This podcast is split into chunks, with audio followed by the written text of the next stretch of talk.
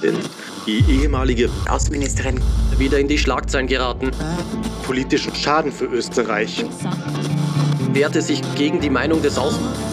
Das Land aufgrund der vielen Anfeindungen verlassen müssen.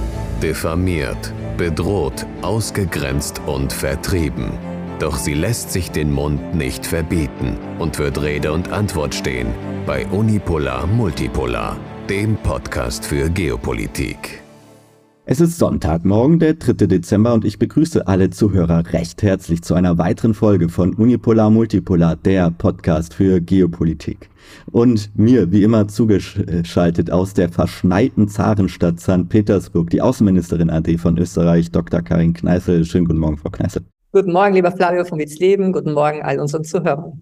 Ja, Frau Kneißl, äh, äh, Sie waren jetzt diese Woche wieder viel unterwegs. Sie waren unter anderem auch beim Kongress der jungen Wissenschaftler in Sochi und Sie haben hohen Besuch äh, bekommen äh, aus Großbritannien von einem Sender namens BBC. Sie hatten mir jetzt gerade erzählt, äh, äh, während oder im Nachgang des Interviews haben Sie dann festgestellt, dass ein Totenkopf äh, im Aquarium gelandet ist. Äh, können Sie uns da oder unseren Zuhörern einmal Licht ins Dunkel bringen? Wie war dieses Treffen mit BBC und wahrscheinlich viel interessanter, äh, wie war der Kongress der jungen Wissenschaftler in Sochi, Frau Kneißl? Also äh, ganz kurz zu BBC. Äh, die haben immer noch ein Riesenbüro in Moskau und brachen mit dem Schnellzug Richtung St. Petersburg auf, um hier dreimal hoch äh, mich äh, zu verhören, weil Interview war das keines. Das äh, lief da mal wie ein Verhör ab. Äh, und wie der Totenschädel dann in meinem Aquarium landete, das weiß ich nicht genau. Das kann passiert sein, als äh, die Herrschaften sich verabschiedeten. Aber das Aquarium erinnert von der Zusammensetzung ein wenig an jenes in dem britischen Film Ein Fisch namens Wanderer, wenn sich der ein oder andere daran äh, erinnern kann. Und äh, in dem äh, in dieser Krimikomödie äh, steht ein Aquarium im Mittelpunkt und am Schluss lüftet sich das Geheimnis. Also vielleicht werden wir auch hier in einer der nächsten Folgen ähm, die Kriminalstory, wie landete der Totenschädel im Aquarium von Karin Kneißl in St. Petersburg lüften. Aber vorerst bin ich mir ziemlich sicher, dass äh, die Fachpresse äh, der westlichen Hauptstädte dazu auch ihre Spekulationen vorantreiben kann. Also die werden sicherlich irgendetwas dazu schreiben können. Mhm. Ja, und Sie waren ja auch, äh, ich meine, wann war das vor zwei, drei Monaten erst bei BBC? Ich hatte das Gespräch auch damals noch auf meinen Kanälen geteilt. Das war auch ein ja, äh, ein Verhör, das sie da mit ihnen durchgeführt haben, ja. mit Journalismus und einer klassischen Interviewsituation, äh, in der man dem, dem Interviewpartner Raum gibt, seine Position darzustellen. Äh, dem kam das nicht mehr wirklich nach. Ähm, aber äh, legen wir das erstmal zu den Akten und äh, ich frage nochmal nach, Frau Kneißl, Sie waren auch in Sochi ähm, beim Kongress der jungen Wissenschaftler. Sie meinten gerade, äh, oder hatten mir im Vorgespräch schon ein wenig berichtet von dieser wunderschönen Stadt äh, am Schwarzen Meer gelegen. Äh, wie war es denn? Wie waren Ihre Eindrücke vor Ort? Es äh, war sehr lebendig, wirklich in jeder Hinsicht, weil äh, das große Kongresszentrum, äh, das äh, mittlerweile stark besucht ist, weil Sochi wurde zu einem, na, nach den Olympischen Spielen wurden an sich all diese Gebäude genützt für weitere Veranstaltungen und es gibt eine ganze Reihe von ähm, Tagungen, die mittlerweile nicht ausschließlich St. Petersburg, Moskau, sondern eben auch immer, immer häufiger in äh, Sochi abgehalten werden. Und in diesem großen Kongressgebäude würde ich sagen, war das Durchschnittsalter 25, 30. Ähm, ich kam mir dort schon ein, als ein ziemlich altes Semester vor, aber wurde eingeladen äh, über die Universität St. Petersburg und die Veranstalter, weil äh, wir hatten auch zwei Panels zu äh, Bereich, wie geht es weiter in der multipolaren Welt mit der wissenschaftlichen Zusammenarbeit und auch BRICS. Also äh, Russland übernimmt mit 1. Januar den Vorsitz in BRICS und BRICS, das sind jetzt schon mehr Staaten als äh, Brasilien, Russland, Indien, China und Südafrika. Wir sprechen mittlerweile von BRICS Plus. Äh, sicherlich in einer unserer nächsten äh, Sendungen über die Pläne äh, für diesen neuen BRICS-Vorsitz sprechen. Aber es war, wie gesagt, ein, ein sehr junges Publikum, äh, wie eine riesige Fachmesse äh, zu Naturwissenschaften. Und äh, ich durfte dort einige äh, junge Biochemiker, Nuklearphysiker sprechen, die mir äh, voller Stolz und zu Recht stolz äh, ihre ähm, Forschungsarbeiten zeigten. Also unter anderem wurde dort präsentiert eine neue Generation von computertomografischen Anlagen, ähm, die ausschließlich in russischen universitären Labors entst äh, entstanden sind und wo beispielsweise für medizinische Forschung äh, leichter nachvollziehbar ist, weil es einfach in, in diesen äh, tomografischen Abbildungen äh, ersichtlich ist äh, für den äh, und für vom Untersuchungsgegenstand her, wie werden, äh, wie werden Medikamente verarbeitet in einem äh, eben Versuchskörper, in dem Fall eben äh, sind es Laborratten. Und äh, das war beispielsweise eines, äh, die vertikale Landwirtschaft. Äh, wir kennen, da gibt es ja dazu verschiedenste Anläufe weltweit und äh, mit wie man eben mit Nährstofflösungen äh, in äh, bestimmte Salate und, und, und andere Nahrungsmittel produzieren kann. Also hier läuft in Russland ein einiges. Energie ist ja relativ günstig und äh, da wird, äh, wird viel geforscht und gearbeitet und es waren, wie gesagt, die Wissenschaftler waren im Schnitt maximal Mitte 30. Und äh, das, das war einfach äh, interessant, mit äh, denen zuzuhören, äh, eine oder andere Frage zu stellen. Und äh, äh ich war zwei Panels äh, eben zu BRICS und multipolare Welt und mit äh, in, in dem einem mit zu multipolaren Entwicklungen und Studium der internationalen Beziehungen äh, waren sehr interessante junge äh, Stipendiaten, die derzeit für zwei Monate in Russland sind, aus äh, dem Iran, Libanon, Brasilien, China, Indien und Bangladesch. Äh, und äh, die hatten alle Substanzielles zu sagen. Also das war kein, kein Blabla, äh, sondern äh, wie diese jungen ähm, ja, äh, zukünftigen Experten für Diplomatie, internationale Beziehungen, die vielleicht zukünftig für ihre Außenministerien arbeiten werden, ähm, wie sie die geopolitische Lage sehen. Und äh, da fand ich vor allem den äh, Referenten aus dem Iran ganz interessant, weil äh, aus seinen Ausführungen war für mich erschließ, zu erschließen, dass äh, der Iran kein Interesse hat, in diesem gegenwärtigen Tohuwabohu, Gaza, Israel in irgendeiner Weise sich militärisch einzumischen. Also äh, das äh, war an sich eher die, die, der, der Grundtenor seiner Aussagen, äh, lief darauf hinaus, äh, die Welt ist im Umbruch. Es sind im Windschatten dieser großen Auseinandersetzung viele graue Kriege, wie er sie bezeichnete. Und äh, er meinte, es wird zu, also keine der Großmächte hat ein Interesse an einer direkten Konfrontation. Und äh, ich glaube, zu den regionalen und zukünftigen Großmächten zählt man aus iranischer Sicht vielleicht zukünftig auch bereits den Iran. Mhm. Ja, sehr interessant, was Sie uns da immer zu berichten haben vom äh, ja aus der russischen Perspektive äh, die multipolare Welt, die am Entstehen ist. Sie ist ja auch hier äh, ja Gegenstand unseres Podcastes, Frau Kneißel, und äh, wir fangen mal heute an mit einer etwas anderen Meldung. Es ist nämlich eine ja schillernde und durchaus ambivalente Persönlichkeit von äh, dieser Erde gegangen. Und zwar ist die Rede vom ehemaligen US-Außenminister Henry Kissinger, der jetzt am äh, Mittwoch, meine ich, äh, am 30. November im Alter von 100 Jahren äh, gestorben ist, äh, ja, äh, wird jetzt in westlichen Medien durchaus in ein, ja, äh, sehr positiv dargestellt. Das deutsche Magazin Der Spiegel nannte ihn gar eine Lichtgestalt der Weltpolitik. Ähm, wie blicken Sie denn auf die Karriere dieses, ja, dieser schillernden Persönlichkeit, Frau Kneißl? Mhm. Ja, schillernd ist wahrscheinlich das beste Attribut.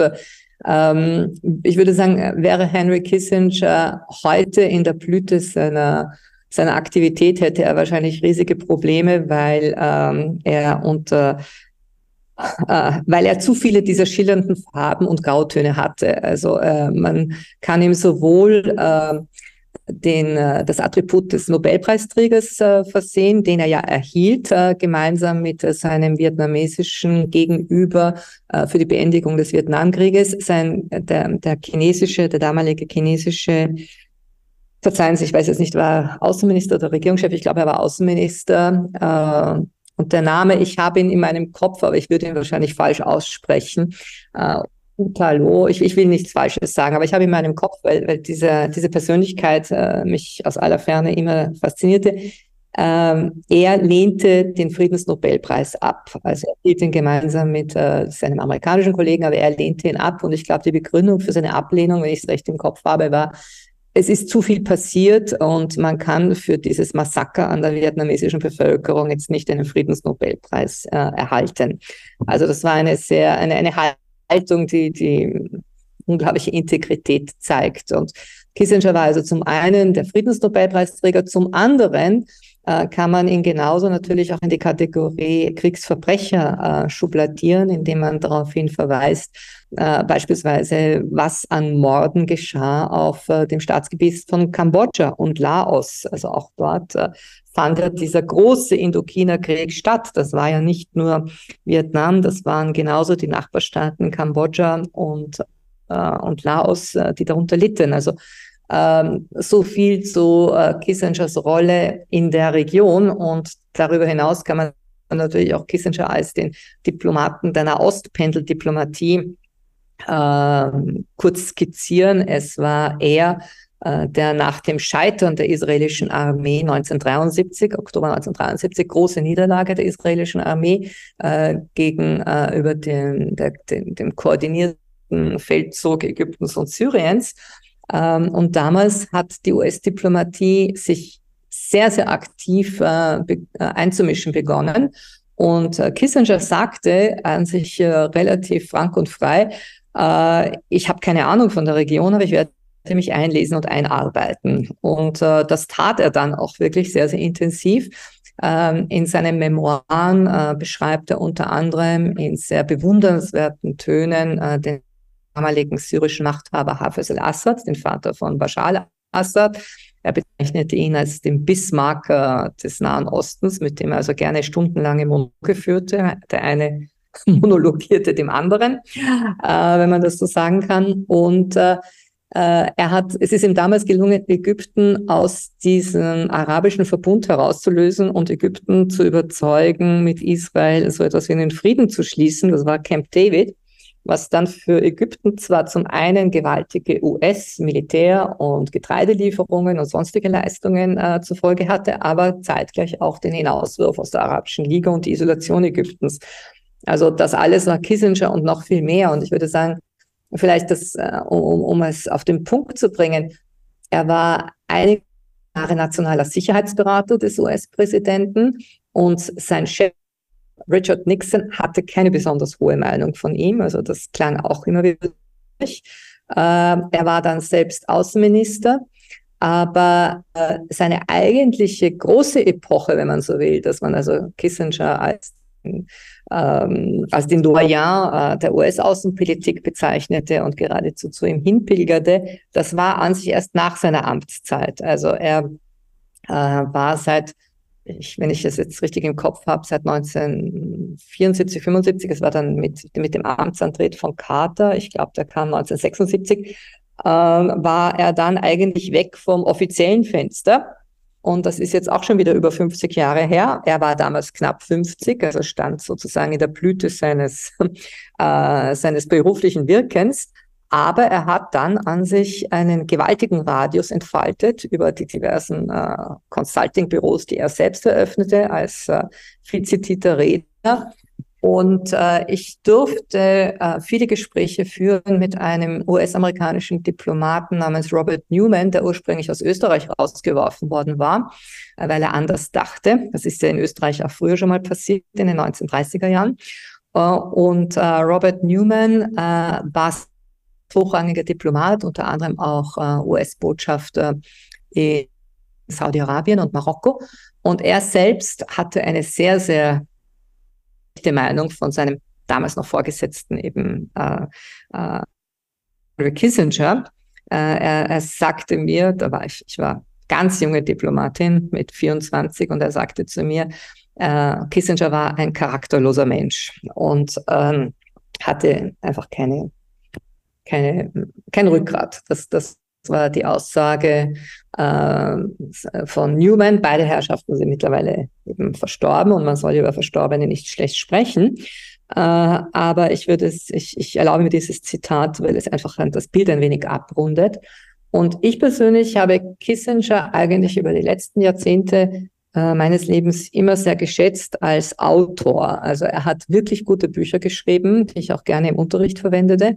Äh, sein Buch Diplomacy ist ein Standardwerk äh, für äh, Menschen aller Altersgruppen, das müssen nicht nur Studenten sein, äh, die sich in die internationalen Beziehungen als solches einlesen wollen. Es geht an sich weniger um die Kunst der Diplomatie, als es vielmehr ein historisches Werk ist über seine großen Vorbilder. Also Kissinger war ein großer Verehrer von Metternich und Bismarck und Castlereagh. Äh, Gladstone, äh, also das waren so seine großen Vorbilder der Geschichte. Ähm, und vielleicht auch, das erlaube ich mir jetzt äh, so zu sehen, ich glaube, da bin ich nicht die Einzige, wollte er sich selbst auch in der Tradition dieser großen europäischen Persönlichkeiten sehen. Also Kissinger, der äh, Flüchtling aus Deutschland, äh, sprach ja auch bis ins hohe Alter hinein äh, US-Englisch mit einem relativ starken deutschen Akzent. Äh, den, den, hat er nie äh, verloren. Und er war zweifellos ein einer dieser großen äh, jüdischen, großbürgerlich gebildeten Köpfe, die Europa verloren hat und die dann teilweise in den USA als Europäer wirkten und damit auch äh, eine, eine, eine gewisse Tradition äh, europäischer Diplomatie da und dort noch einbrachten. Ein allerletztes Satz, und dann hören wir vielleicht auch zu Kissinger schon auf.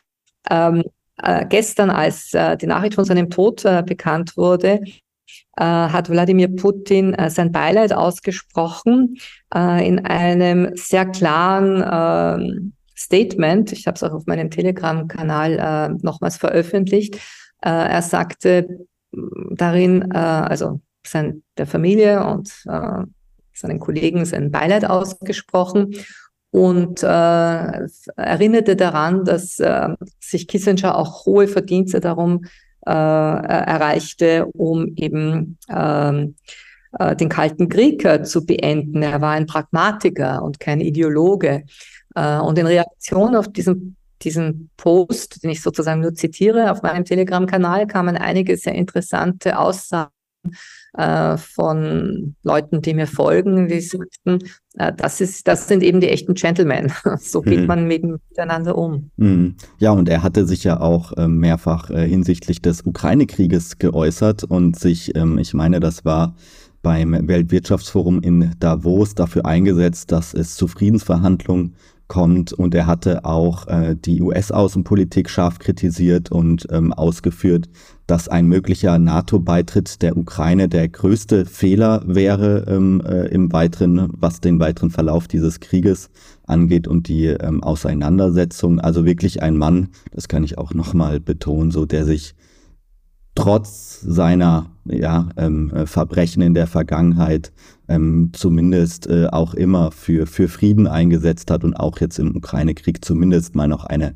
der wenigen kritischen westlichen Stimmen war. Das jetzt noch von meiner Seite aus dazu. Und ja, dann lassen Sie uns auch gerne, Frau Kneißl, ähm, auf das aktuelle Geschehen blicken. Und wir fangen wie immer an mit den gegenwärtigen Entwicklungen im Krieg in äh, Israel und äh, Gaza. Und ja, jetzt nach der viertägigen ähm, Waffenpause im Gazastreifen konnte jetzt äh, die Hamas zeigen, dass sie äh, im, im Norden der belagerten Enklave noch immer nicht besiegt ist. Somit hat Israel sein erklärtes Ziel, die Hamas Strukturen äh, zu zerschlagen, bisher äh, noch nicht erreicht. Und ja, jetzt zum Zeitpunkt der äh, Aufnahme unseres Podcastes haben auch die Kämpfe äh, wieder begonnen. Äh, dass die Waffenruhe ist jetzt am Freitagmorgen äh, ausgelaufen und das israelische Militär hat seine Operation äh, fortgesetzt. Ja, jetzt hatten wir letzte Woche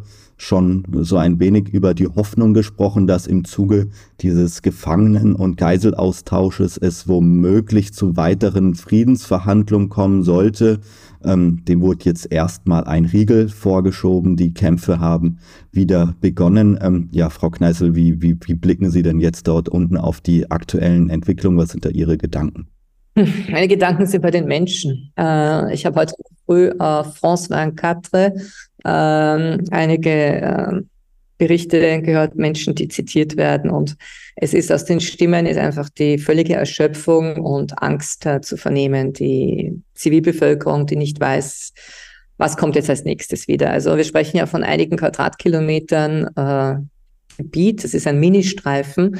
Äh, die Menschen wurden aus dem Norden in den Süden verjagt. Sie sollten dann auch den Süden verlassen. Ägypten will die zwei Millionen Menschen nicht reinlassen.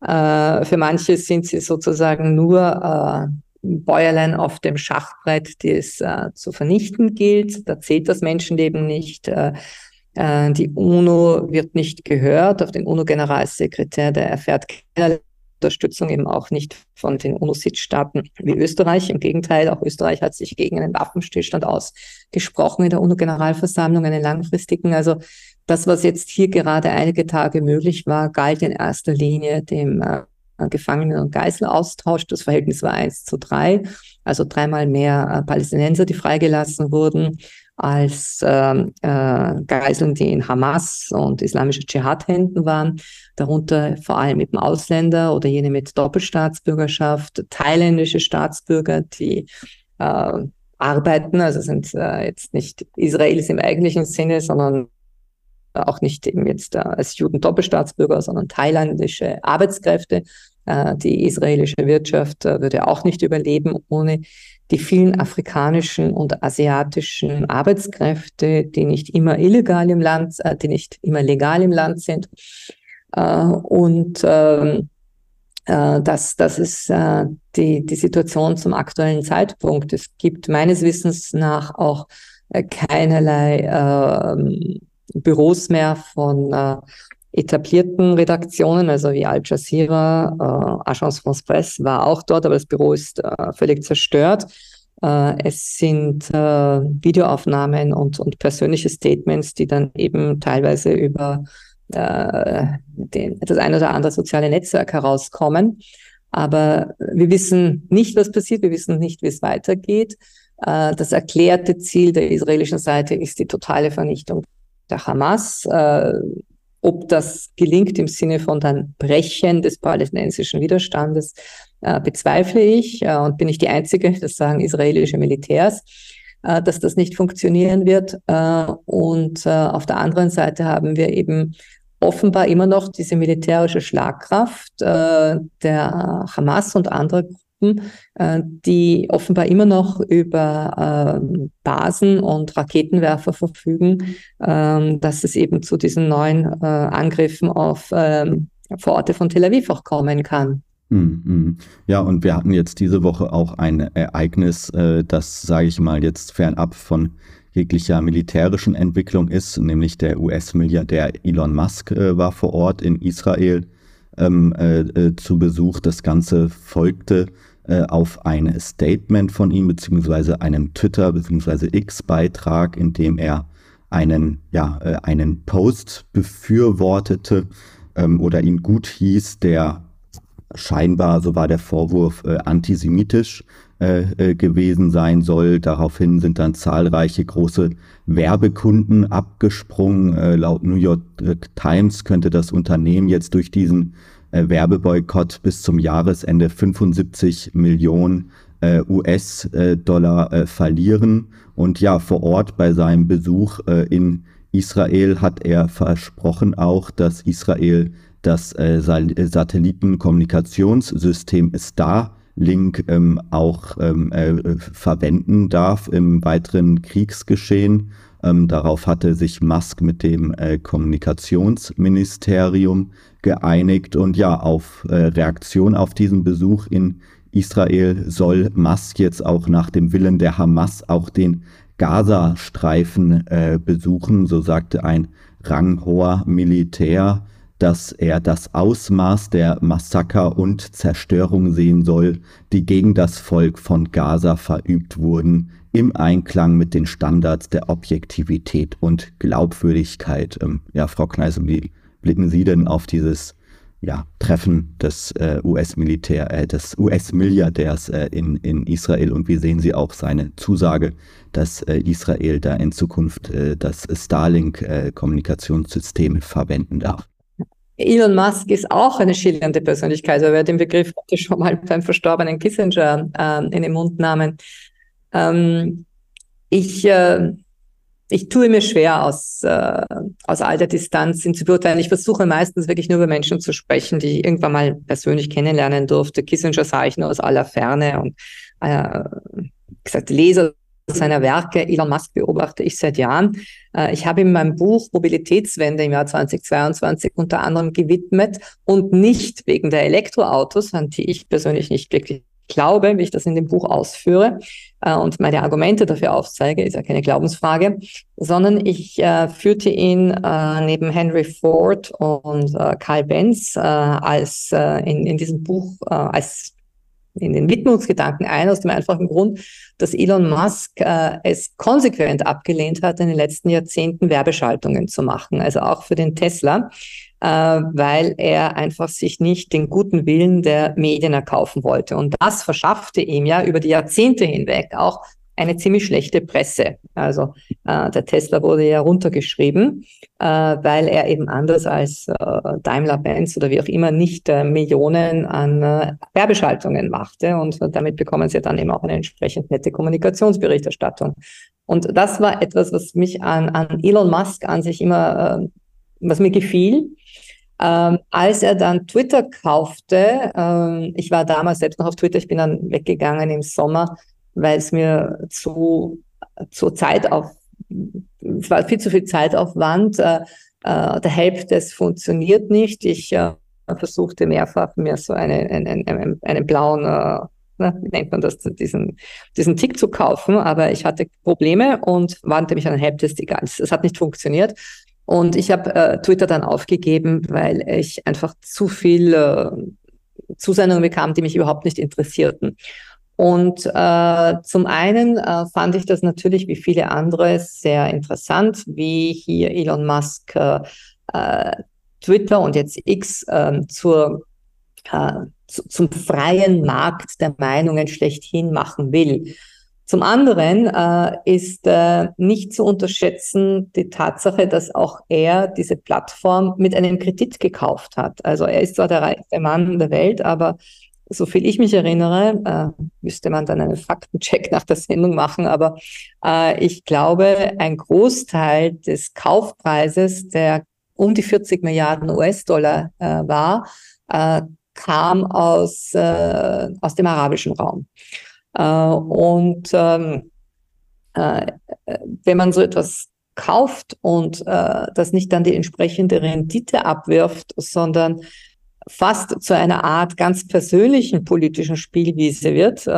Und den Eindruck habe ich manchmal, ich bin jetzt wie gesagt nicht mehr auf dieser Plattform, weil, weil, weil, sie, weil, weil, sie, weil sie konfus geworden ist. Ja? Ähm, und nicht jetzt aus irgendwelchen politischen Gründen, sondern es, es ist es ist einfach bedienerunfreundlich geworden. Ähm, dann, ähm, dann hat das einfach auch Folgen. Und ich glaube, dass äh, Elon Musk bei all meinem Respekt für seine oft sehr klugen äh, Aussagen und seine, seine sehr ähm, originelle Art und Weise auch äh, ins Weltgeschehen hineinzugehen und, und mitzuwirken. Ja, er kommentiert ja nicht, ne? er wirkt über Starlink mit und er hat auch äh, der Ukraine ziemlich harten äh, Tobak eingeschenkt, als die sozusagen gegen ihn wieder schwere Geschütze wurden. Aber ähm, niemand ist, äh, auf gut österreichisch gesagt, der Wunderwutzi, also wirklich das Genie, äh, das sozusagen auf so vielen äh, Hochzeiten gleichzeitig tanzen kann und äh, damit auch aber äh, Handlungen mit Konsequenzen setzen kann. Also äh, ich, ich, ich glaube, zwischen einem Raketenprogramm, diesem ganzen Weltraumprogramm, äh, der Elektromobilität, die ja sehr viel über, über das hinausgeht, was jetzt Tesla ist, plus eine, eine derartige Marktplatz äh, ja, zu führen, wo er ja bekannterweise eben auch sehr oft selber mitwirkt und vielleicht auch zu viele Schnellschüsse macht. Ja. Ähm, das, das ist wiederum eine, eine andere Sache. Aber äh, ich, ich habe ich hab Elon Musk keine, keine, Nach, äh, keine Ratschläge zu erteilen. Äh, wie das nun weitergehen wird, äh, Gaza, Israel, äh, ein, ein Krieg mit gewaltigem Ausmaß äh, und wie viel Werbeeinschaltungen jetzt auf, auf X verloren gehen oder nicht. das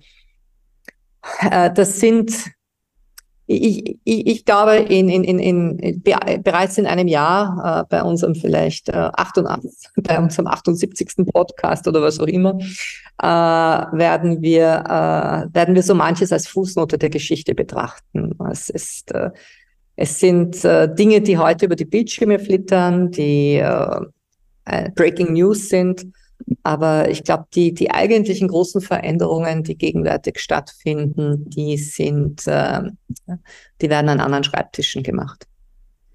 Welche Schreibtische sind das denn, Frau Kneißl, wenn ich da mal direkt zu nachfragen darf? Also ähm, es spielt sicherlich diese, dieses neue Forum BRICS eine, eine, eine, eine wachsende Rolle. Also BRICS ist ja entstanden als ein Investorenkonzept. Äh, ich erinnere mich, ich war in München, Frankfurt Anfang der Nullerjahre als ganz kleine Analystin für den Ölmarkt eingeladen, äh, stellte damals mein erstes Buch vor und immer wieder sprachen die Leute von BRICS und das war so nach dem Motto, dort müssen sie investieren, dort verdienen sie Geld. Und äh, Brasilien und Russland Indien, China bis dann Südafrika als es dazu kam, erweitert sich gegenwärtig um, ich glaube, es sind rund acht oder neun weitere Staaten, darunter aus dem arabischen Raum, vielleicht auch Argentinien. Man wird sehen, ob die wirklich dabei sind. Ähm, aber äh, jetzt auch in, in Sochi bei diesem Kongress saß ich mit, mit eben solchen jungen Leuten am, am Tisch, am, am Panel. Und äh, ich würde sagen, dass sich in diesen BRICS-Staaten, also zwischen den Schreibtischen von Moskau, Peking, Brasilia, sehr, sehr viel mehr tut, äh, wenn es ihnen gelingt, so etwas wie eine neue Reservewährung aufzubauen, worüber viel gesprochen wird, aber es ist noch nichts Handfestes da. Wenn auch beispielsweise neue Versicherungen entstehen. Das ist ein Thema, mit dem wir uns hier am, am, am Gorki unter anderem beschäftigen. Wir hatten einen sehr interessanten runden Tisch letzte Woche äh, mit Versicherungsexperten von der Universität und Versicherungen und äh, Behörden, weil ähm, äh, diese gesamte Finanzmarktproblematik, die dominiert von US-Dollar und so weiter, es geht ja weit darüber hinaus. Es geht auch um die Frage äh, Versicherungen, ja, also und Rückversicherungen in, in, in weiterer Linie. Äh, und da tut sich im Moment schon allerhand. Also äh, ob jetzt Elon Musk, äh, wo er ist, bei welchem Kongress er spricht, äh, alles, wie gesagt, sehe ich mit, mit zolle ihm meinen Respekt. Ähm, und er ist, äh, er ist zweifellos eine charismatische Führungspersönlichkeit. Ja, das, das ist in keiner Weise in Abrede zu stellen. Äh, aber das, viele Dinge kann man nicht im Alleingang machen und braucht dafür einen Unterbau. Äh, er ist jetzt nicht ein Regierungschef, äh, der sozusagen das mitbringt. Er hat seinen gewaltigen Konzern Twitter als Meinungsmacher. Er hat seine Automobilität und das Wettprogramm. Aber um, um dann wirklich mitzumischen, braucht es, glaube ich, doch noch so etwas wie, wie noch sind wir nicht angelangt in dem, was sich vielleicht manche vorstellen, dass es äh, sagen nur mehr in den Händen von Tech-Konzernen äh, Weltpolitik gemacht wird. Äh, und mit Blick auf BRICS äh, sieht man, äh, dass dort unter dem Titel technische Souveränität äh, das schon längst erkannt wurde und man eben eine staatliche Hand haben möchte bei bestimmten strategisch wichtiger Infrastruktur. Hm, ja, und lassen Sie uns über eine BRICS-Mitglied, nämlich das größte und wichtigste China, noch zu sprechen kommen.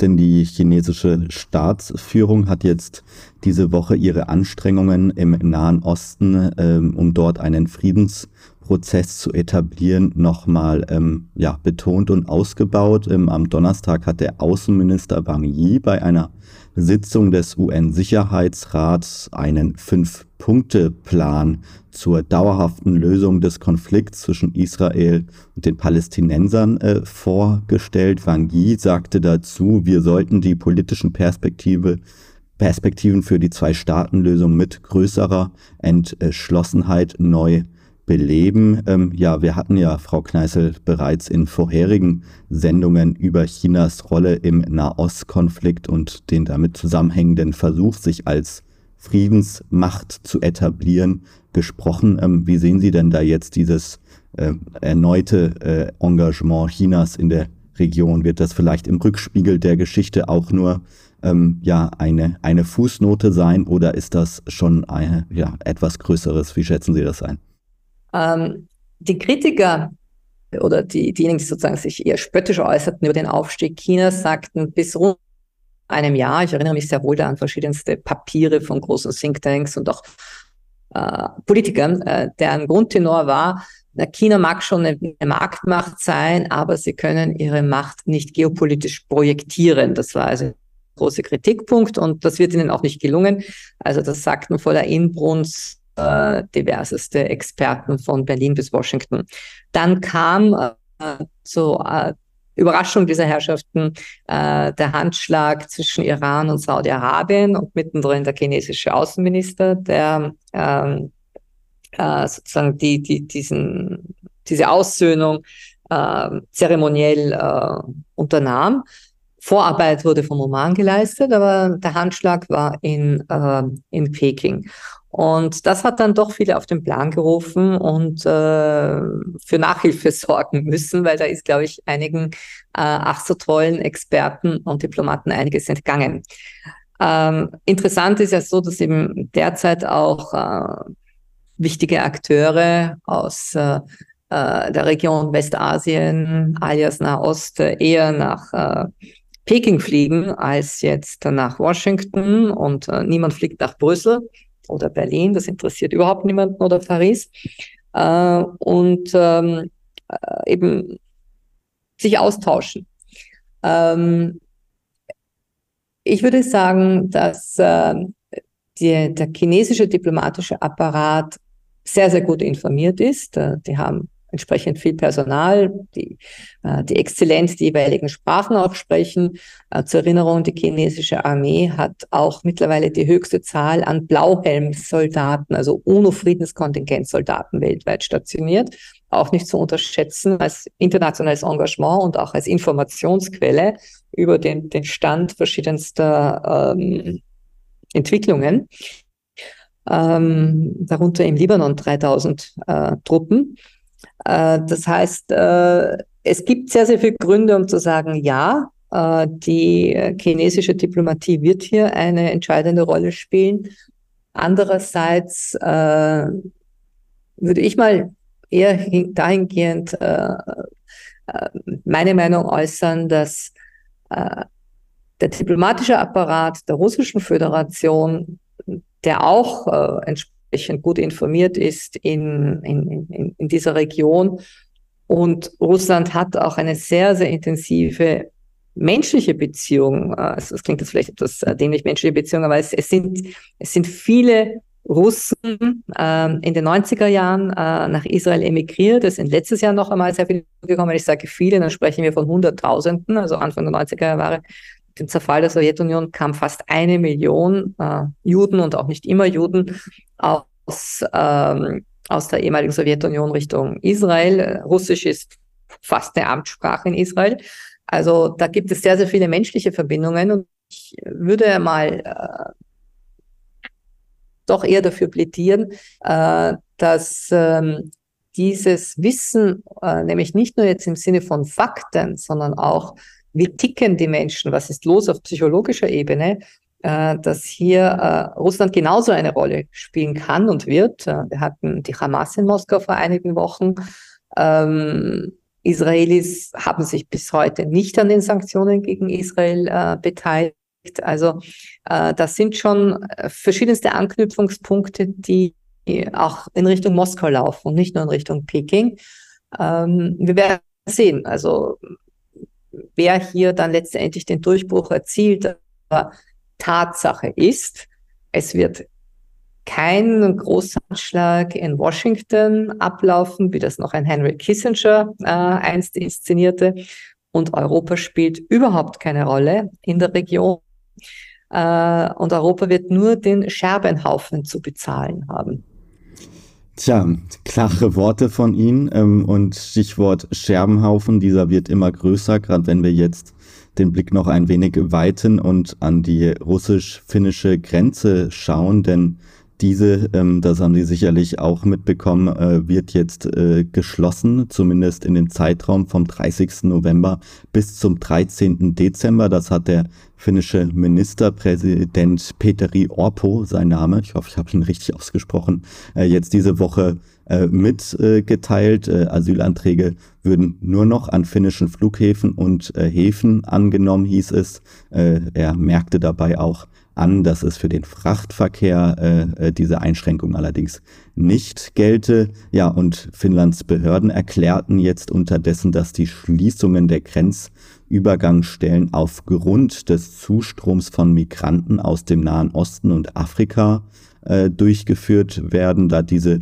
versucht hätten, über russisches Gebiet äh, ins äh, Land zu kommen. Und ja, auch Dimitri Peskov, der Sprecher des russischen Präsidenten, äh, hat jetzt auf einer Pressekonferenz sich äh, dazu schon geäußert auf die Frage, ob der Konflikt ein Eskalationspotenzial hat, hat er dann gesagt, ich zitiere ihn einmal, es gibt eigentlich keinen Konflikt. Finnland wird von niemand und durch nichts bedroht. In diesem Fall handelt es sich um überflüssige Maßnahmen zur Sicherung der Grenze. Es besteht keine Gefahr und es gibt in Wirklichkeit keine Spannungen. Ja, Frau Kneißl, äh, zum einen, wie sehen Sie diese Grenzschließungen? Äh, wie, wie beurteilen Sie da die Hintergründe?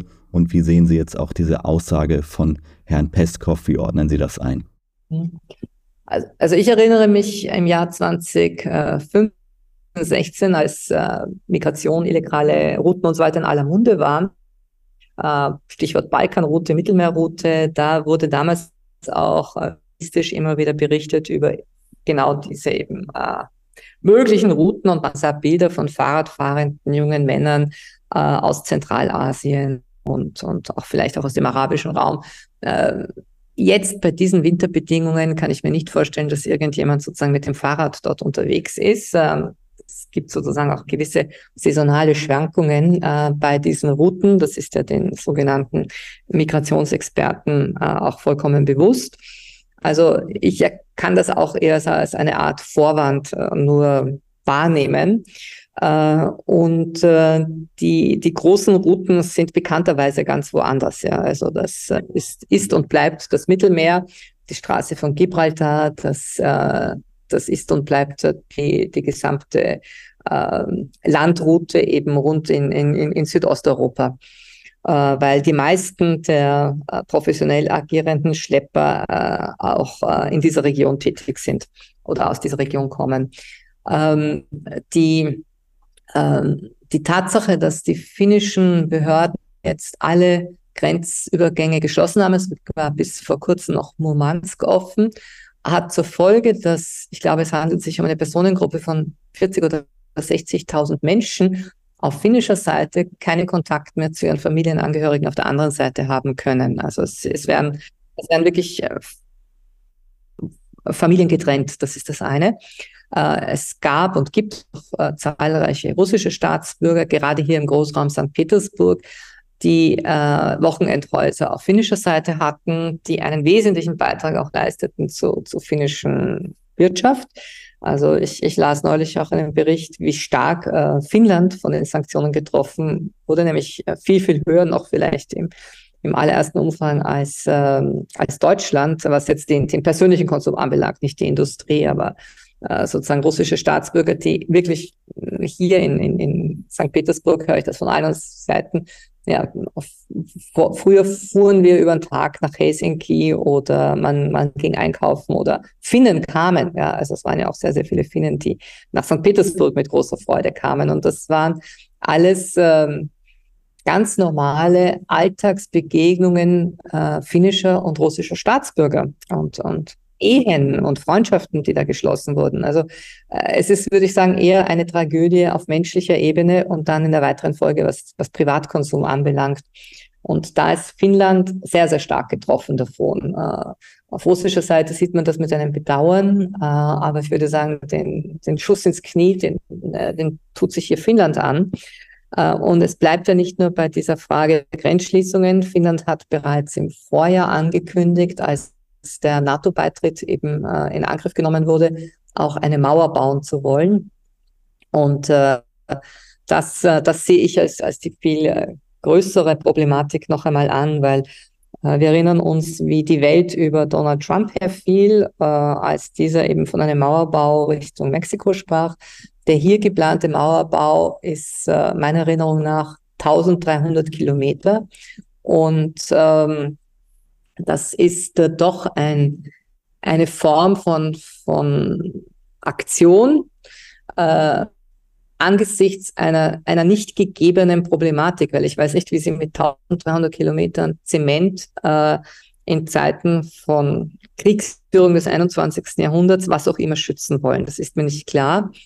Äh, und ich glaube, das kam auch aus der Aussage von Dimitri Peskov heraus. Hm, ja, ein antifaschistischer Schutzfall hätte man vielleicht noch äh, in, in dunkleren Zeiten äh, dieses Projekt, dieses Vorhaben genannt. Ähm, ja, Frau Kneißel, lassen Sie uns äh, zum Abschluss unseres heutigen Podcasts noch auf ein weiteres spannendes Event zu sprechen kommen, das äh, ja im Sande der ganzen äh, Meldungen äh, so ein wenig untergegangen ist. Und zwar kam diese Woche in Skopje jetzt am Mittwoch. Äh, in Nordmazedonien äh, hat eine ja, die Jahrestagung der Organisation für Sicherheit und Zusammenarbeit in Europa, also der OSZE, begonnen. Dabei hat die Ukraine, Polen und die Baltenstaaten das Treffen aus Protest gegen die Teilnahme des russischen Außenministers Sergei Lavrov boykottiert. Ähm, gleichzeitig ähm, traf äh, Lavrov vor Ort mehrere EU- Amtskollegen, darunter auch Alexander Schallenberg aus Österreich von der ÖVP. Ähm, ja, wie, wie blicken Sie denn auf, auf dieses Treffen? Die USC hat ja, OSZE hat ja ihren Hauptsitz in Wien, in ihrer Heimat. Ähm, wie, wie sehen Sie das und wie sehen Sie da auch die Teilnahme des russischen Außenministers Sergei Lavrov? Ähm, die OSZE steht für Organisation für Sicherheit und Zusammenarbeit in Europa und schwankt jetzt meiner Erinnerung nach schon seit bald 15, 20 Jahren äh, zwischen ähm, äh, soll man sagen, äh, Überleben und, und, und möglichen Untergangsszenarien. Oftmals war es das Budget, äh, dann aber auch das politische Patt, wenn es eben um äh, so Fragen ging wie wer übernimmt den Vorsitz. Und äh, wir sprechen hier von 56, 57 Mitglieder sind an sich gar nicht Mitglieder, sind die sogenannten teilnehmenden Staaten, weil die OSZE bis heute keine echte internationale Organisation ist, kein eigenes Statut hat. Aber äh, Sitz ist eben in Wien und äh, man sich jetzt in den letzten Monaten noch wieder stark darum gestritten, äh, wer, wer darf den Vorsitz übernehmen. Und äh, ich glaube, es ging um ein baltisches Land, äh, das jetzt hätte den Vorsitz übernehmen sollen. Und sperrte sich unter anderem die Russische Föderation. Äh, nun versuchte man einen neutralen Kompromiss und da fiel die Wahl auf Malta. Äh, Malta ist vielleicht auch wirklich das letzte neutrale Staat, äh, Land innerhalb der EU. Das kann man ja von Österreich und nicht, nicht mehr behaupten. Ähm, und äh, Malta springt jetzt sozusagen als Vorsitzland ein. Äh, ich äh, bekam von jemandem eine E-Mail zugesendet, in dem ein Bericht der österreichischen Tageszeitung Die Presse zitiert wird, wonach ich daran schuld bin, äh, dass es nicht Österreich wurde, das sozusagen jetzt diesen Vorsitz hätte übernehmen können. Österreich hatte den Vorsitz im Jahr 2017. Ich habe ihn damals äh, ein paar Wochen geführt, dass ich Ministerin wurde. Äh, und offenbar soll die Angst stehen, dass vielleicht eine Art Karin Kneißl zurückkommt oder vielleicht so etwas wie eine Karin Kneißl, ein Klon von mir, ähm, der äh, mit der Russophilie dann eben eine Gefahr wäre für die OSZE. Äh, und das schreibt so etwas wie die, also die Tageszeitung Die Presse, die sich dabei auf diplomatische Quellen beruft. Aber mir sind diese Schreiberlinge der Presse ein wenig bekannt und die haben schon sehr, sehr viel Unfug in die Welt gesetzt, unter anderem eben auch, dass ich Novichok mit Novichok experimentiere.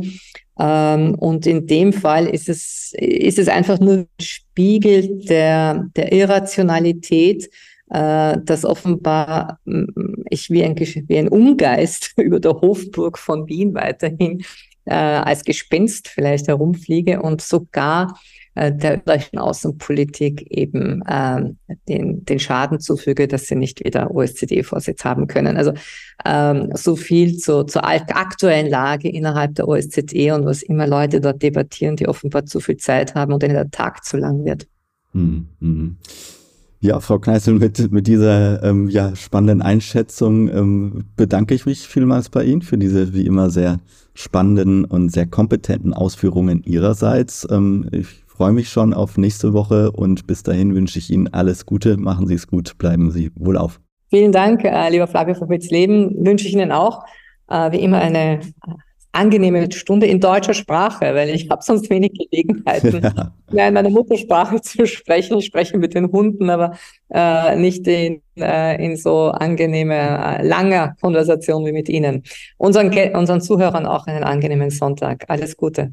Ja, und auch von meiner Seite an alle Zuhörer da draußen, bleibt auch ihr wohl auf. Ich wünsche euch jetzt noch einen schönen Sonntag oder Montag, wann auch immer ihr diesen Podcast hört. Bleibt uns gewogen und bis zur nächsten Folge von Unipolar Multipolar, der Podcast für Geopolitik. Ciao.